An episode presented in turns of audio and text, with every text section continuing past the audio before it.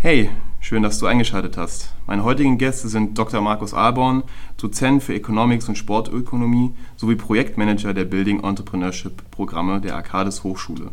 Und Dr. Andreas Walkenhorst, Direktor des Institute of Entrepreneurship, studierter Physiker und Gründer von Tergau und Walkenhorst.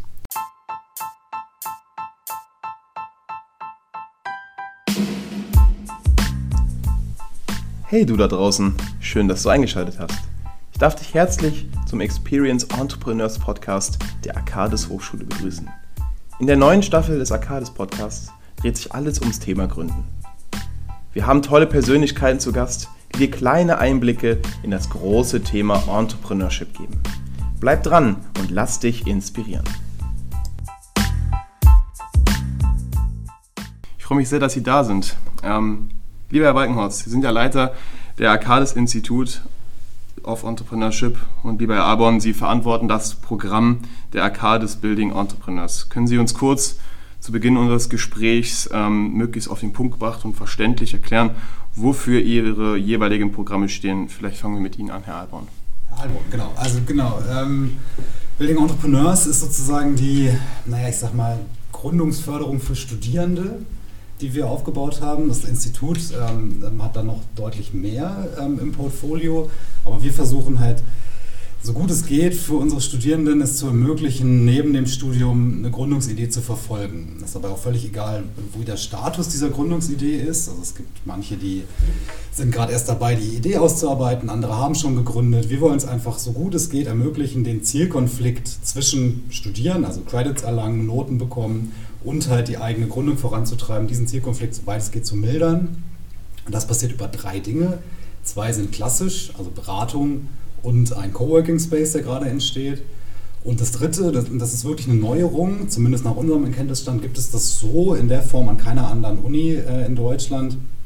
Nämlich, wir haben die Möglichkeit, für jedes Modul zu schauen, ob es nicht Sinn ergeben würde, ein Konzept statt einer Klausur zu schreiben. Das heißt, zum Beispiel gibt es das Marketing-Modul, wo ähm, es vielleicht auch Sinn machen könnte, für jeden Gründer ein Marketingkonzept zu schreiben oder eine Zielgruppenanalyse zu machen oder was auch immer. Und ähm, wir in Abstimmung natürlich mit dem Dozenten und mit dem Academic Guide, das ist der sozusagen akademische Betreuer ähm, des jeweiligen Gründers oder der Gründerin, wird dann geschaut, ob es nicht Sinn macht, statt der Marketingklausur ein, eine Hausarbeit zu schreiben über diese Zielgruppenanalyse, über die äh, Kundenanalyse, das Marketingkonzept, wie auch immer und darauf wird dann die Note vergeben und erhält dann die Credits dafür und hat dabei eben diesen Zielkonflikt ein bisschen abgemildert. Man hat was für sein Studium getan, man bekommt Credits, man bekommt eine Note, hoffentlich eine gute. das wäre wünschenswert, ja das klar. wünschenswert, genau. Ähm, und hat gleichzeitig auch was für das Unternehmen getan, was man gründen möchte. Oder man arbeitet die Idee weiter aus, die einem im Kopf rumschwirrt. Also wir versuchen, wie gesagt, da beides in Einklang zu bringen, so gut es halt geht. Es wird nicht immer möglich sein. Es gibt auch Module, zum Beispiel die, die Sie gerade vorgelesen haben, meine Module, mhm. Economics. Ähm, da ist es schwierig, sich vorzustellen, wie man das mit, einem, mit einer Gründungsidee vereinbart, wie man da eine Klausur setzen könnte. Das heißt, es wird dann von Modul zu Modul, von Studierenden zu Studierenden unterschiedlich geschaut, was passt denn im nächsten Trimester zu der jeweiligen Gründungsidee und ähm, was könnte möglicherweise in Frage kommt für so eine Klausurersetzung. Das heißt, wenn ich es richtig verstanden habe, es ist komplett unabhängig, was der Gründer oder die Gründerin für eine Idee hat, ob es ja. jetzt eine Kom Kosmetikmarke ist oder irgendein ja. Programm zur ja, Aufzeichnung von Podcasts oder das ist vollkommen egal. Völlig egal. Also es geht auch nicht nur um, um Startups mit einer Million-Dollar-Idee, mhm. äh, mit einer App, die super skalierbar ist oder was auch immer. Jede Gründung kann dabei in Frage kommen für das Programm. Ähm, man, man, meldet sich einfach bei uns, also eine kleine Aufforderung vielleicht auch an alle Hörer, die eine Gründungsidee im Kopf haben. Melden Sie sich einfach bei uns, bei mir. Wir haben auch eine Mailadresse, äh, buildingentrepreneurs.edu.arcades.com und dann ähm, besprechen wir das mal, was Ihre Gründungsidee ist. Und dann würde man ja ein kurzes Konzeptpapier drüber schreiben, die pitchen die Geschäftsidee uns, fünf Minuten, mit ein paar Fragen. Und wenn uns die, die Idee überzeugt, dann ist man dabei. Und mhm. wie gesagt, wir haben da eine ganz breite Palette ähm, an Ideen schon gehabt, von einer Modemarke über Immobilien, äh, Immobiliengeschäfte, dann haben wir Anfragen gehabt, jemand möchte eine Kita gründen, also alles Mögliche Sehr interessant ist dabei. Auf jeden Fall. Super. Und wenn man eine Geschäftsidee hat, einfach melden, Bescheid sagen und ähm, dann schauen wir mal, wie wir helfen können. Ja, das ist ja eine sehr gute Überleitung zum Institut für Entrepreneurship, ähm, Herr Walkenhorst. Sie sind ja der Leiter dort. Ähm, was macht das Institut? Was stellt das Institut zur Verfügung? Was machen Sie da vielleicht auch? Ja, die Arcades ist stolz darauf, äh, mit dem Institute of Entrepreneurship einen Anknüpfungspunkt äh, in die Gründerszene und in das Start-up-Wesen hier am Standort Bad Homburg äh, bieten zu können. Das Institut ist entstanden auf Initiative einer Unternehmervereinigung in Bad Homburg in Kooperation mit der Arcadis. Das ist der Grounder e.V., der sozusagen als eingetragener Verein das Startup- und Gründerwesen in Bad Homburg repräsentiert und versucht zu etablieren und zum Leben zu erwecken und weiterzuentwickeln. Und das Arcadis Institute of Entrepreneurship ist ein akademischer Counterpart dazu. Das heißt, es ist ein äh, Anknüpfungspunkt in die Startup- und äh, Gründungsszene hier für den Standort Bad Homburg, das so ein bisschen aus akademischer Sicht die äh, Gründungssituation und die Entrepreneurship-Situation begleiten soll. Der, dafür hat das äh, Institut drei Schwerpunkte. Der eine Schwerpunkt ist in der Lehre zu sehen. Der, wir rüsten unter anderem die äh, Vorlesung Entrepreneurship hier mit aus, mit Inhalten. Das heißt, äh, dort wird versucht, als Wahlmodul hier an der Arcadis die äh, Studierenden zu ertüchtigen, die Basis-Skills sozusagen zu erwerben, die unabhängig von der Gründungsidee, mit denen haben wir nichts zu tun, die, mhm. wie der Herr Alborn zutreffend sagte, das ist völlig offen, um welche Hintergründe es da geht. Aber dennoch ist es für jede beliebige Idee notwendig, dass gewisse Skills vorhanden sind, die die Gründer entwickeln müssen und ähm, aufweisen müssen. Die versuchen wir in der Lehre so ein bisschen mit abzudecken, also auf, auf theoretische Weise. Die praktische Seite ist dann eher im Building Entrepreneurs Bereich äh, verortet. Das ist also die eine Säule. Die zweite Säule ist äh, Forschung. Das heißt, wir versuchen uns zu positionieren, einerseits äh, von der äußeren Wahrnehmbarkeit, also durch Beiträge in modernen Themen, äh, was rund ums Entrepreneurwesen so gerade en vogue ist und diskutiert wird. Äh, das heißt, wir versuchen da Sichtbarkeit zu erzeugen äh, und Wahrnehmbarkeit und andererseits aber auch tatsächlich Inhalte zu generieren und Beiträge zu leisten, um sozusagen den theoretischen Überbau und das äh, Grundwissen äh, rund ums Thema Entrepreneurship weiter auszubauen und da eben einfach mitzuwirken. Also Teil des äh, Entrepreneurship-Universums zu werden äh, im wissenschaftlichen Bereich. Das ist die zweite Säule. Und die dritte Säule ist äh, eigentlich in Kooperation mit dem äh, Building Entrepreneurs Programm, also ein praktischer Aspekt. Äh, wir vom Institut, oder ich vom Institut, würde ich mal so sagen, repräsentiere da eher die Außenperspektive. Das heißt, wir machen Wechselwirkungen mit Gründern hier am Standort Bad Homburg. Wir bearbeiten Projekte mit Industriepartnern, die im Bereich Entrepreneurship sich abspielen, die dann auch in die äh, beispielsweise in Fragestellungen münden, wie werden Startups bewertet von großen Firmen, die die dann aufkaufen wollen, wie werden Fusionen stattfinden, wie platziert man sich dort.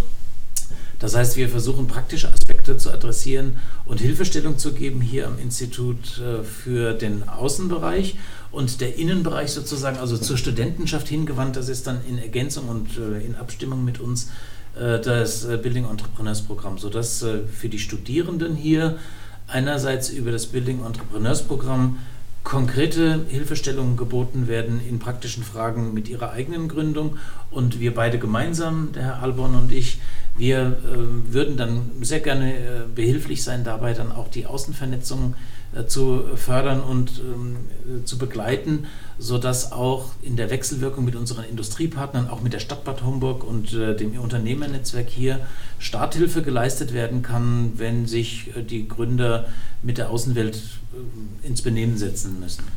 Das, das, hört sich alles sehr spannend an, aber was mich auf jeden Fall auch total interessiert und sicher auch die Zuhörer, was denn Ihr persönlicher Antrieb überhaupt ist. Also was treibt Sie an, junge Gründer zu begleiten, junge Gründer oder Gründerinnen Tipps zu geben, wie sie ihr Unternehmen voranbringen, gründen, von der Finanzierung bis zur tatsächlichen Ausführung.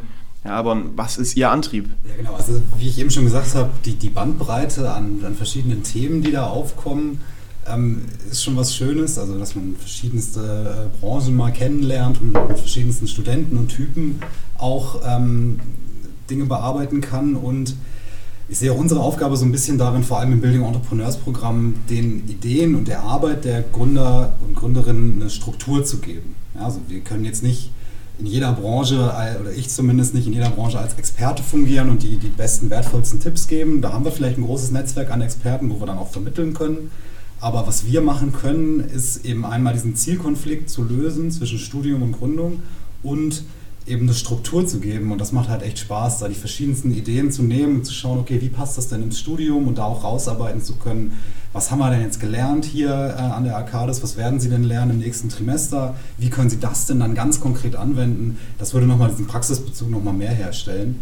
Ähm, was vielleicht auch eine gute Ergänzung zu meinen regulären Vorlesungen ist. Bei Economics ist man ja eher ähm, theoretisch unterwegs mhm. und schaut sich die Volkswirtschaft als Ganzes an und Märkte als Ganzes von draußen.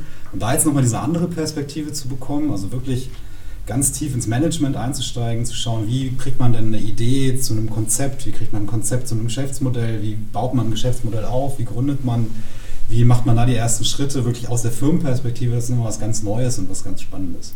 Also ich kann mir das sehr gut vorstellen, dass es da bei der, bei der Gründung im Allgemeinen, aber natürlich auch in der Zusammenarbeit mit Ihnen, äh, dass es da auch zu Herausforderungen kommt, die man dann auch vielleicht nicht innerhalb eines Tages lösen kann. Herr Walkenhorst, was denken Sie sind die größten Herausforderungen, die Sie aktuell in Ihrer Position haben und wie lösen Sie diese dann?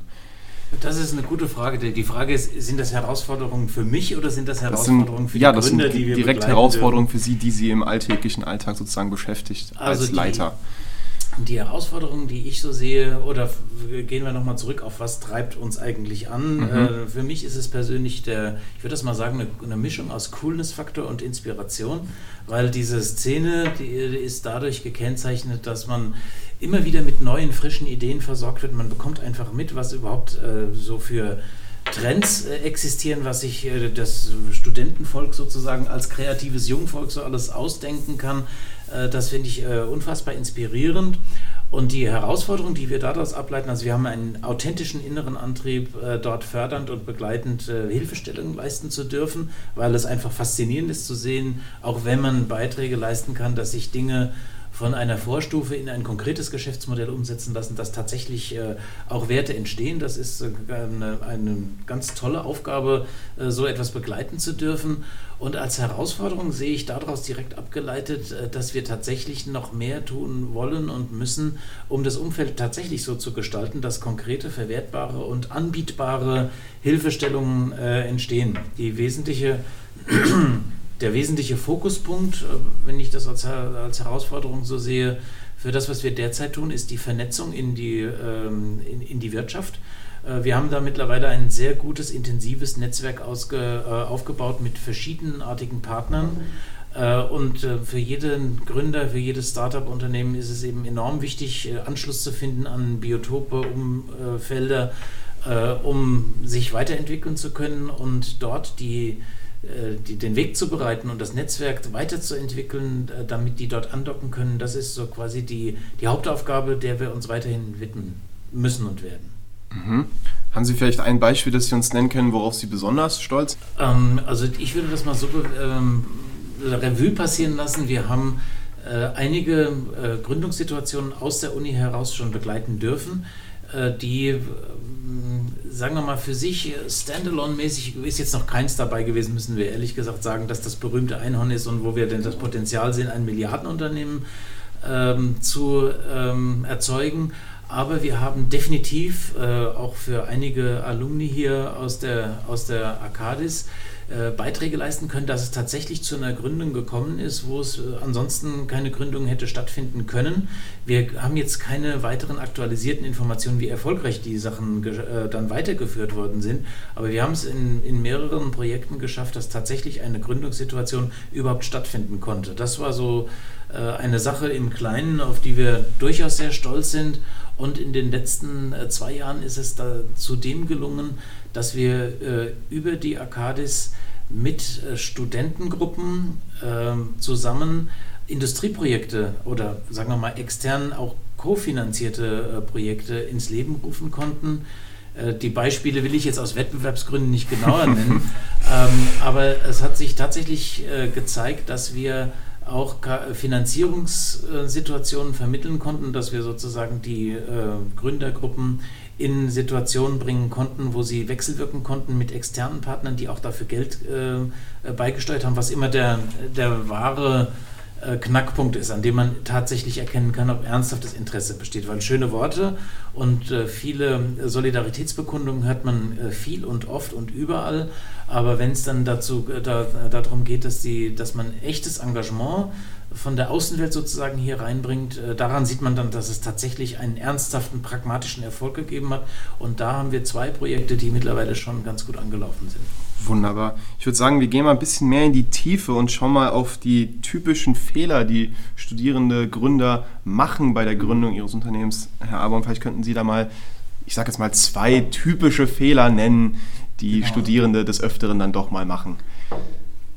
Ja, einerseits, also wie gesagt, unsere Aufgabe ist es ja, Struktur in die Sache zu bringen und oft merkt man dann halt, dass da vor allem in der Anfangsphase der Idee noch ein strukturiertes Denken über diese Idee fehlt. Also wie komme ich, mhm. ne, Sie werden das ja lernen in Ihren Management-Vorlesungen, Business Model Canvas ist ein Beispiel, wie mache ich aus einer Idee ein Geschäftsmodell, wie gehe ich strukturiert ran, überlege mir, was ist das Versprechen, was ich meinen Kunden mache, wie komme ich von da zu einer Vertriebsstruktur, wie komme ich von da zu einer Produktionsstruktur, wie komme ich von da zu einer Kostenstruktur? Und dieses strukturierte Denken fehlt oft am Anfang. Das ist, glaube ich, das, was wir vermitteln können. Und ähm, Herr Walkenhorst schmunzelt schon. Wir haben nämlich eben gerade im, im Vorfeld des Podcasts über einen sehr äh, relevanten Fehler gesprochen, ähm, den vielleicht Herr Walkenhorst, glaube ich, äh, noch besser erklärt. Sehr gerne.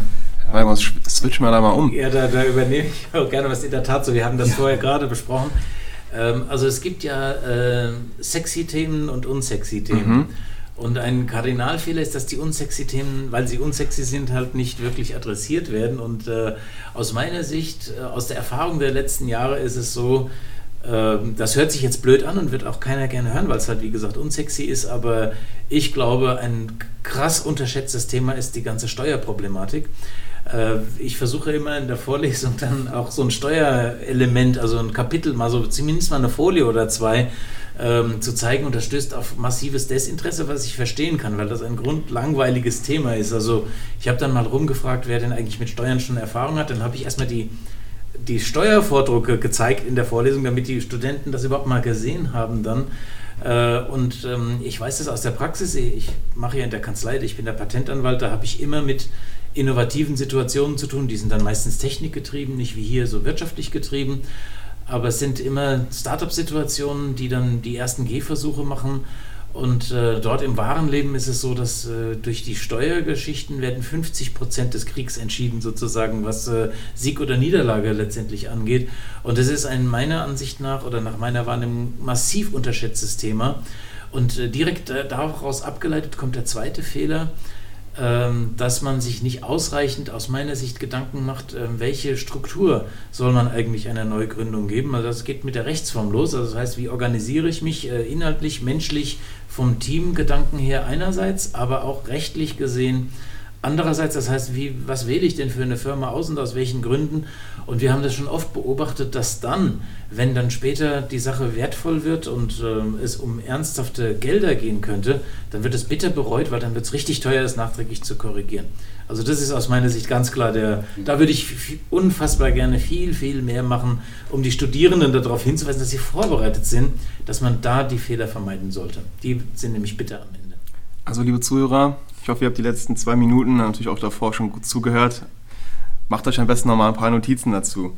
Ähm, ich würde jetzt gerne mal noch einen Blick auf die Startup-Kultur generell in Deutschland werfen. Also bei meiner Recherche ist mir aufgefallen, dass äh, Studierende, die während ihres Studiums eine Geschäftsidee verfolgen ähm, und daran feilen.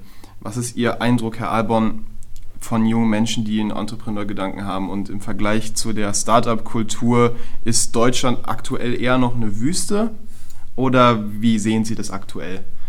Ja, also studieren und gründen ist halt schon eine Herausforderung. Dafür haben wir auch dieses Projekt ähm, ähm oder dieses Programm äh, etabliert, weil es ist halt schon doch der Hauptjob zu studieren, wenn man sich für ein, für ein Vollzeitstudium zum Beispiel an der Arcadis entschieden hat. Oder wenn man Dualstudierender ist, hat man sogar drei Jobs, ne? den Job im Unternehmen, das Studium und dann gegebenenfalls die Gründung. Die Gründung. Mhm. Ähm, das ist natürlich eine riesen Herausforderung, das ist schwer.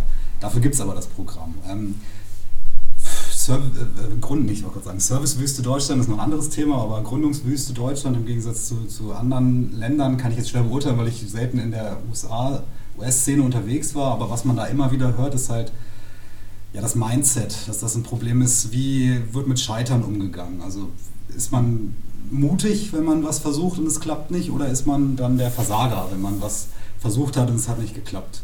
Und ähm, genau das ist auch der zweite Gedanke sozusagen, den wir mit, mit Building Entrepreneurs verfolgen wollen. Einmal Integration von Studium und Gründung und halt auch naja, auffordern, mutig zu sein. Versuchen Sie es doch mal, die Geschäftsidee auszuarbeiten. Sprechen Sie doch mal mit uns, auch wenn das vielleicht nichts wird mit Building Entrepreneurs oder nichts wird mit einer Gründung. Ich glaube, man lernt immer was daraus, eine Idee, die man hat, schon mal zu besprechen und da vielleicht auch mal zu schauen, ob da was bei rauskommt. Das, was man lernt, anzuwenden und ähm, mutig zu sein. Ich denke, das, das ist vielleicht was, was in Deutschland ein bisschen anders ist als in anderen Kulturen, dass wir eher sagen, jemand hat was versucht und es hat nicht geklappt. Warum versucht er es denn jetzt überhaupt nochmal? Warum sollte er es jetzt jetzt nochmal klappen, während in anderen Ländern vielleicht eher gesagt wird, was für ein toller Gedanke, ich scheitere einmal und dann versuche ich es halt nochmal und nochmal und nochmal, bis es klappt. Und das vielleicht zu etablieren wäre ein großer Schritt. Und da wollen wir zu beitragen. Herr Walkenhaus, denken Sie, dass die Möglichkeiten der Finanzierung vielleicht auch für junge Gründerinnen und Gründer in Deutschland schwieriger ist, weil ich sage jetzt mal das so plakativ, die deutschen Investoren vielleicht nicht so viel in Geld investieren, auch in junge Unternehmen? Absolut, das ist ähm, einer der absolut wesentlichen Punkte ist übrigens ein Thema, was das Institut auf theoretischer Ebene tatsächlich auch äh, durchführt und äh, begleitet. Das heißt, wir beobachten die Welt und gucken, was passiert in den einzelnen Ländern so, äh, staunen, sind fasziniert und wundern uns, warum das doch verschiedene Dynamiken äh, ergibt. Also einerseits muss ich sagen, die äh, Gesamtlandschaft hat sich aus unserer Sicht hier in Deutschland schon massiv verbessert in den letzten Jahren. Da wurde sehr viel getan. Standort Bad Homburg muss noch ein bisschen aufschließen zu Berlin und anderen äh, nebensächlichen Standorten, aber ähm, also da tut sich einiges, das beobachten wir schon, aber äh, das Verhältnis zum lieben Geld äh, oder andersrum gesagt, das Verhältnis zum Risiko äh, ist im deutschen, in den deutschen Genen irgendwie nicht so ausgeprägt, wie es in den USA ist. Das ist äh, definitiv äh, ein Fakt. Wie der Herr Alborn richtig sagte, das ist einerseits in der, in der psychologischen Seite verankert, wenn wir, wir sind nicht bereit und willig, jemandem ein Scheitern zu verzeihen.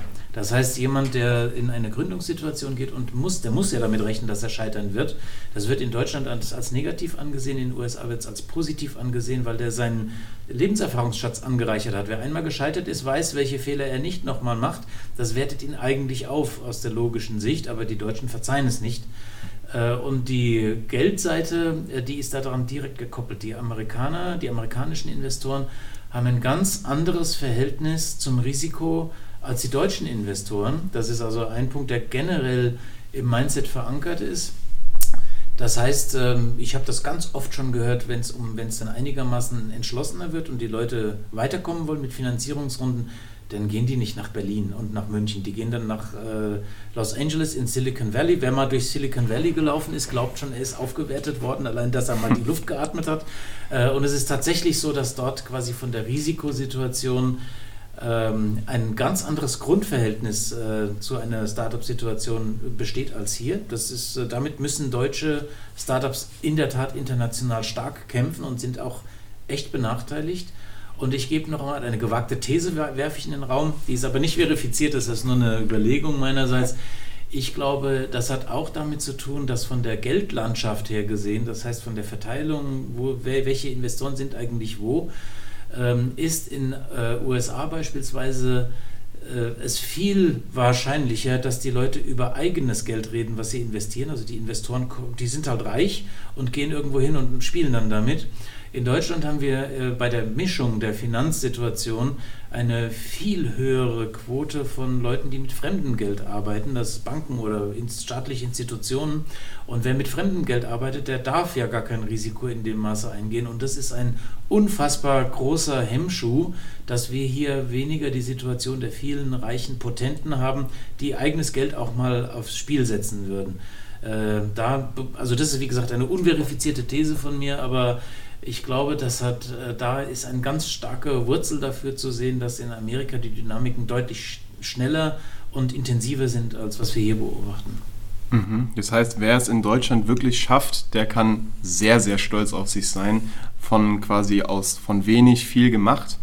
Ähm, was sind denn, um nochmal auf den Fokus zu legen, auf das Entrepreneurship-Programm, äh, die größten Gewinne aus beiden Programmen für jetzt verschiedene Stakeholder, um mal in dem Sachkontext zu bleiben?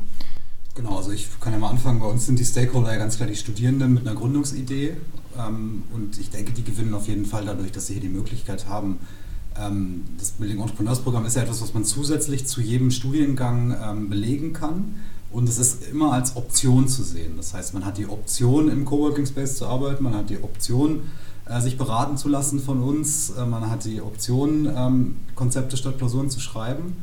Ähm, man muss aber keine Voraussetzungen da erfüllen. Also man muss jetzt nicht unbedingt jetzt drei Module ersetzt haben oder wie auch immer oder die Bachelorarbeit oder da ist man völlig frei. Das heißt, wir bieten eine zusätzliche Option für die, die wirklich gründen wollen. Natürlich muss das eine ernsthafte Idee sein und ein ernsthafter Gedanke und auch eine, eine tragfähige Geschäftsidee. Das stellen wir am Anfang sicher, aber ähm, da gehen keine zusätzlichen Verpflichtungen mit einher. Das ist etwas, was wir machen, um halt auch ein bisschen anzuregen, die Studierenden ähm, dass sie eben, wie wir eben schon gesagt haben, mutig sind, einfach mal probieren, wenn sie eine Idee haben, mal schauen, was daraus werden kann und ähm, da weiterkommen. Das sind unsere Stakeholder und die restlichen werden ja vom Institut bedient.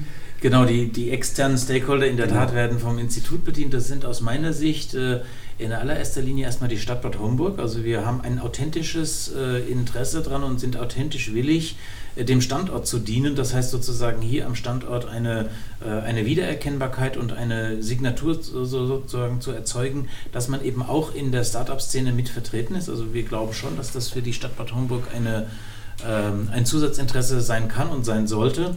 Wir sehen das nicht in Abgrenzung zu den anderen äh, Standorten. Das ist sozusagen vielleicht auch ein bisschen schwierig zu erreichen, wenn wir gleich das Niveau von Berlin oder Frankfurt erreichen wollen. So spielt das aber das Leben eigentlich auch gar nicht, sondern unsere Aufgabe ist da, selbst definierterweise, dass wir den Standort Bad Homburg auf dies, das Level heben, dass er sozusagen in derselben Liga spielen kann wie Frankfurt und Berlin, um mit diesen in Austausch zu treten und auch Teil der Szene zu sein. Also nicht besser oder anders, sondern eben ein Mitspieler äh, zu sein. Das äh, funktioniert auch nach meiner Wahrnehmung mit dem, was wir bis jetzt erreicht haben, recht gut. Das ist also ein sehr wichtiger Stakeholder für uns. Dann haben wir ähm, zusätzlich zur Studentenschaft aus meiner Sicht äh, ein, eine Stakeholderschaft. Äh, das sind die Kooperationsunternehmen, mit denen wir zusammenarbeiten wir, wir müssen bei denen noch das Bewusstsein, dass sie Stakeholder sind und dass sie auch davon was haben können, äh, noch weiterentwickeln. Das ist also eine unserer Aufgaben für die nächste Zukunft. Äh, ich glaube aber, dass, ähm, oder wir beobachten, dass einerseits wir äh, vermutlich sehr interessante Themen mittlerweile konzipieren können und Projektvorschläge, die durch die Bearbeitung von Projekten auch dem direkten Sponsor, also dem Industriepartner, unmittelbar weiterhelfen, weil wir mittlerweile Themen entdeckt haben, die sozusagen für die auch unmittelbar interessant sind. Aber andererseits, äh, was ein sehr großer Mehrwert ist, der, den ich auch schon feststellen kann, ist, dass äh, die Unternehmen, die Wirtschaftspartner auch sehr gerne und sehr stark interessiert sind am Zugang zur Arcadis Hochschule, zur Studentenschaft, um sich sozusagen auch mit Nachwuchs zu versorgen, um einfach die Wechselwirkung zu haben mit modernen Themen und mit den jungen Leuten, die dann hier ja quasi ausgebildet und produziert werden, sagen wir es mal so. Also dieser Zugriff, ähm, Teil dieses Arcadis-Universums zu sein, ist für die Firmen auch äh, durchaus ein Wertgegenstand. Ja, und dazu als Stakeholder muss man natürlich noch die Europäische Union zählen, die uns mit dem Building Entrepreneurs Programm fördert, über das Programm EFRE. Also es ist ein Fonds, das heißt äh, ausgeschrieben der Europäische Fonds für regionale Entwicklung, wo halt unter anderem Gründungsaktivitäten ähm, in ganz Europa gefördert werden sollen. Und da sind wir auch ganz stolz drauf, dass wir da die Förderung erhalten haben. Ähm, das heißt, das EFRE-Programm finanziert die Arcades dabei, diese Rahmenbedingungen zu schaffen. Also zum Beispiel den Coworking Space auszustatten oder auch die Arbeitszeit der, der Beratenden. Ähm, das wird halt über die Europäische Union finanziert und da sind wir auch sehr dankbar, dass das passiert. Okay, super. Also, ich finde, das war ein sehr schöner Schlusssatz. Ähm, aber um es wirklich abzuschließen, würde ich vielleicht Sie beide nochmal bitten, jeweils einen wirklichen Tipp zu geben, woran junge Gründer und Gründerinnen denken. Zu sowas wie sei mutig, gib niemals auf, um das mal so anzustoßen. Also so ähm, ja, also kein Risiko, äh, gib ähm, Risiko. natürlich gehört da immer eine große Portion Mut zu. Mhm. Ähm, man sollte sich aber auch die Zeit nehmen, wirklich zu überlegen, wenn man den großen Schritt dann später geht und gründet, ob das ähm, zu einem passt, ob man das möchte, ob man sicherlich auch diese Arbeitszeit, die dann ansteht, die auch mehr sein wird als ein 9-to-5-Job, investieren will. Aber wenn man von seiner Idee überzeugt ist, dann muss man sich diese Frage wahrscheinlich gar nicht stellen. Das heißt, wenn man sicher ist, dass man eine gute Idee hat, wenn man tun möchte, dann soll man einfach mutig sein und den Sprung wagen und ähm, nicht zu lange zögern, weil später wird man sich, das wird man es wahrscheinlich bereuen, wenn man es nicht getan hat und man dachte, ich hatte doch damals diese Idee, jetzt hat es wer anders gemacht oder ich bin nicht zufrieden mit dem, was ich mache, dann muss man es einfach mutig, muss man einfach mutig sein, sich, sich trauen und es tun. Also ich finde, das war ein sehr schönes Schluss Schlusswort. Ähm, ich danke euch fürs Zuhören und hoffe, ihr konntet äh, einiges mitnehmen. Ich bedanke mich bei Herr und bei Herr Balkenhorst, dass Sie sich hier mit mir zusammengesetzt haben, um euch äh, zu bilden und ja, bis zum nächsten Mal. Ciao.